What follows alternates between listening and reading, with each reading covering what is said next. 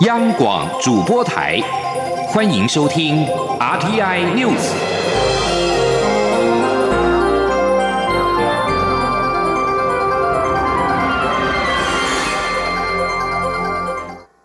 各位好，我是主播王玉伟，欢迎收听这节央广主播台提供给您的 RTI News。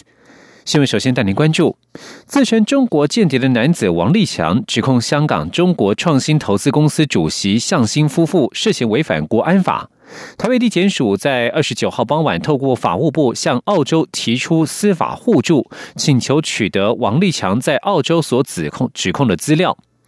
法务部官员表示，现行台湾与澳洲虽然没有签订司法互助协议，但办案单位可透过两年前通过的国际刑事司法互助法，向澳洲提出司法互助请求个案协助。据了解，北检在二十九号傍晚完成司法互助请求书，将透过法务部国际及两岸法律司转请外交部向澳洲提出，希望澳洲方面提供王立强指称渗透台湾大选、指控向新夫妇涉嫌违反国安法的相关证词，或同意检察官以视讯等方式讯问王立强。共谍案延烧，民进党力推反渗透法，并且在立法院会当中进赴二读，力拼要在年底之前完成二三读。而国民党则是不愿意背书，改提出反并吞中华民国法草案作为反制，避免中华民国遭到消灭、并吞、取代以及敌对势力干预民主政治运作。国民党团并且公开呼吁蔡英文总统与民进党主席卓荣泰应该表态是否支持。对此，蔡总统在今天表示，国民党该提出提出该草案的时机与内容，政治操作意图明显。以该法案的内容而言，似乎以后连台湾两个字都不太能讲。他质疑国民党是在政治操作。因为有外电报道指出，澳洲情报当局得出结论，高度怀疑自称共谍干预台湾选举的王立强，恐怕只是做了一些非常低阶的情报工作，对澳洲没有真正的情报价值，甚至怀疑王王立强可能是为了寻求庇护而夸大自身的价值。对此，蔡总统表示，此案与民进党毫无关系，因为已经进入调查阶段，他不便评论。而在选战动态方面，二零二零大选逼近，民进党内大咖分进合集，纷纷南下高雄替民进党立委辅选，炒热南台湾的选情。民进党主席卓荣泰今天表示，选战进入倒数，各地的选举热情上扬。民进党中央的助选团今天集中在高雄辅选，希望带动高雄的选举热情。周荣泰并且表示，因为对手国民党犯下诸多不可原谅的错误，但民进党参选人会更步步为营，不敢犯错，才能迎接胜利。前天记者刘玉秋的采访报道。高雄市明年立委八个选区中，民进党在其中七个选区占尽现任优势，唯独第三选区眷村区的刘世芳对上国民党现任不分区的黄昭顺，竞争格外激烈。民进党为了力拼高雄八仙过海，民进党主席卓荣泰、秘书长罗文嘉、中央助选团团长尤锡坤、民进党副总统参选人赖清德，三十号分进合集南下高雄替民进党立委参选人辅选。卓荣泰还与全国小英姐妹会陪同刘世芳扫街拜票，力求高雄关键选区顺利过关。对于民进党目前高雄立委选情，卓荣泰受访时表示，党中央的助选团队日前集中。台中辅选，而三十号则是选择集中高雄，希望利用一天的时间。遍地带动高雄的选举热情。中央太平说，选战进入倒数，民进党已经发现整个各地选举热情上扬，因为对手国民党实在犯下太多不可原谅的错误。而民进党总统参选人蔡英文率领所有的立委参选人，步步为营，不敢犯错，希望能赢得最后胜利。今天国民党犯的错误，也是因为他没有办法取得人民的信任，不管是他的各个不分区的提名也好，或是他种种的政策也好，更严重的是他总统候选人任何的讲话，都一再的伤害到国民党这个百年的老党的根基。这个对他来讲，他应该要深恶痛绝，来好好的反省。但是无论如何，我们今天在高雄，我们希望用一天带动整个高雄的热情。至于民进党护国宝台巡回助选团，三十号从屏东出发展开。来助选。虽然民进党中常会日前也已通过决议，呼吁所有的支持者党公职支持民进党屏东现任两席立委钟嘉宾、苏振清顺利连任，但民进党屏东第二选区立委选情混沌，面临分裂，苏振清选情充满变数。中泰对此表示，应该选区提名变更后没有时间办理征召，让党内同志以无党籍的方式参选。现有三位同志参选，没有办法用党纪处分，但他希望这三人要有情、有义、有责任，大家都是大家庭的一份子，只要对民进党有感情，现在就是团结的时刻。中泰并喊话：若在选举过程有不当批评或是不当指责，破坏情敌，党纪仍随时准备上场。中央广播电台记者刘秋采访报道。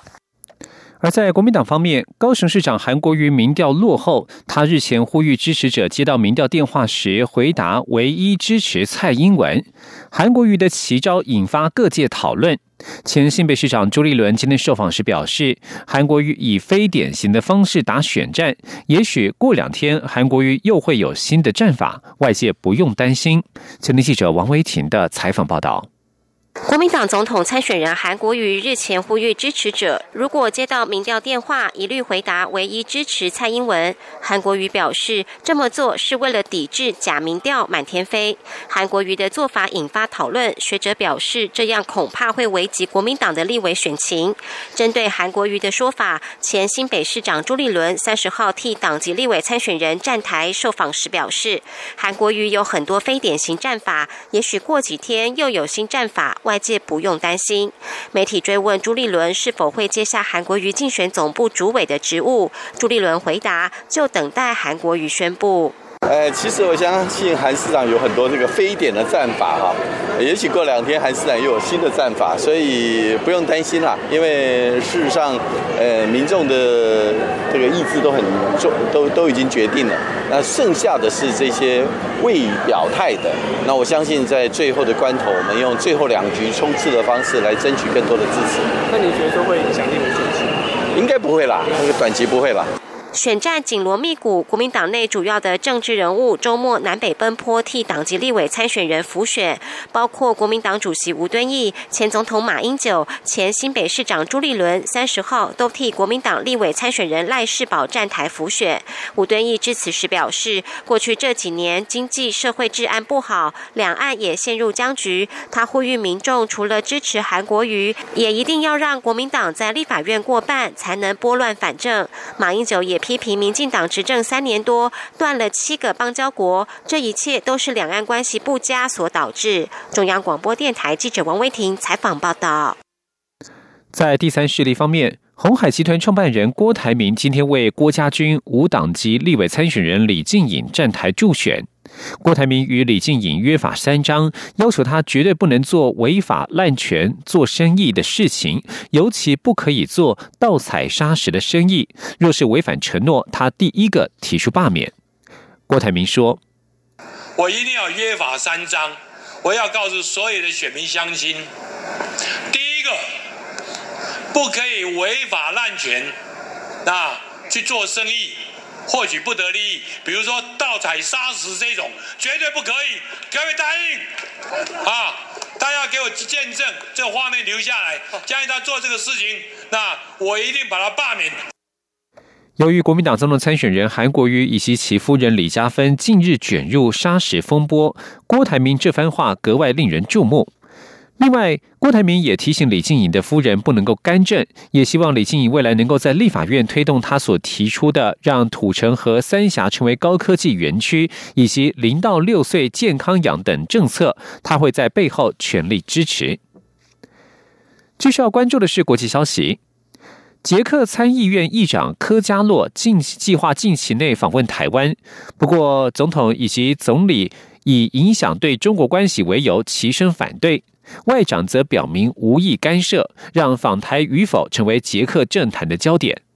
捷克新闻社二十九号报道，捷克参议院议长科加洛证实将率领业界代表在台湾总统大选之后访问台湾。他表示，捷克业者对于与台湾做生意非常感兴趣。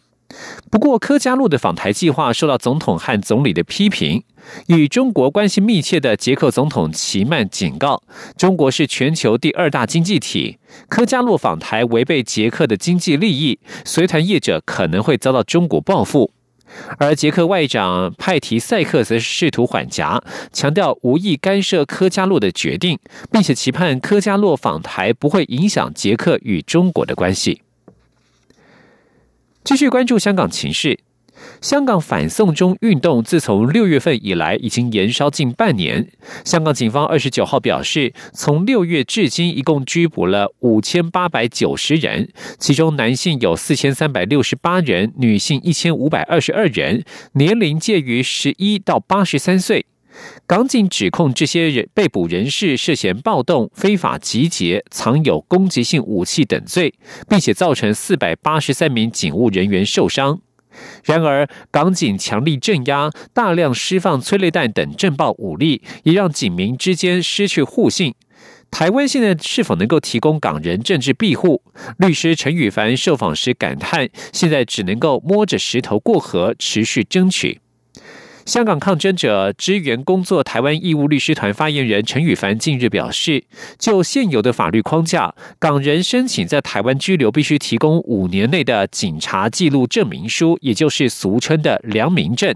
但是港人如今对警方信任度极低，敏感个案更是不可能主动接触警方。虽然有其他法条可以例外许可，但是标准并不明确不清楚。过程当中只能够尽力说明个案的情况，是否能够获准仍然是未知数。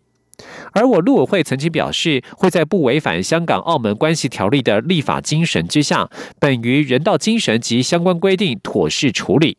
陈宇凡表示，确实也必须注意到国安问题，因此修订难民法完备应处机制才是根本的解决之道。继续关注中东地区的情势，有鉴于国内反政府暴力抗争已经延烧了数个星期，伊拉克总理马蒂在二十九号表示，他将向国会请辞，好让国会选出新的内阁。不过，声明并没有明确表示马蒂预定何时请辞。伊拉克国会预定下个月一号举行集会。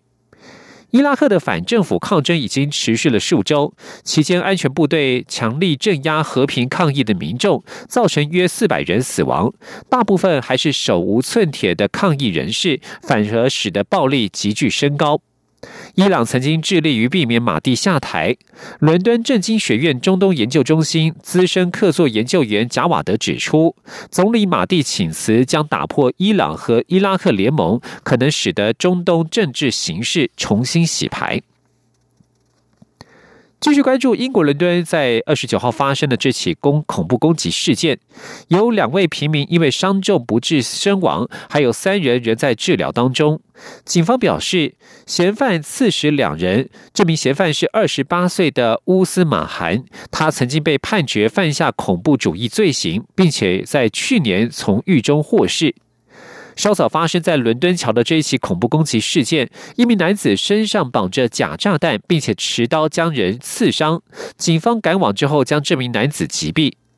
英国反恐最高官员巴苏发表声明表示，凶手曾在二零一二年因为恐怖主义罪名被判处有罪，并且在二零一八年十二月获释。如今调查的重点是确定他是如何进行这一次的攻击。一名安全消息人士表示，这名男子和伊斯兰恐怖团体有关，而且已经被当局登记在案。另外，在荷兰，当地警方表示，三名年轻人二十九号傍晚在海牙一条购物街遭到刺伤，他们正在搜索嫌犯。当局并没有立即将这起攻击案件归因为恐怖主义。秘鲁反对派领袖藤森惠子在被控贪污，经过十三个月的审前羁押之后，在二十九号获释出狱。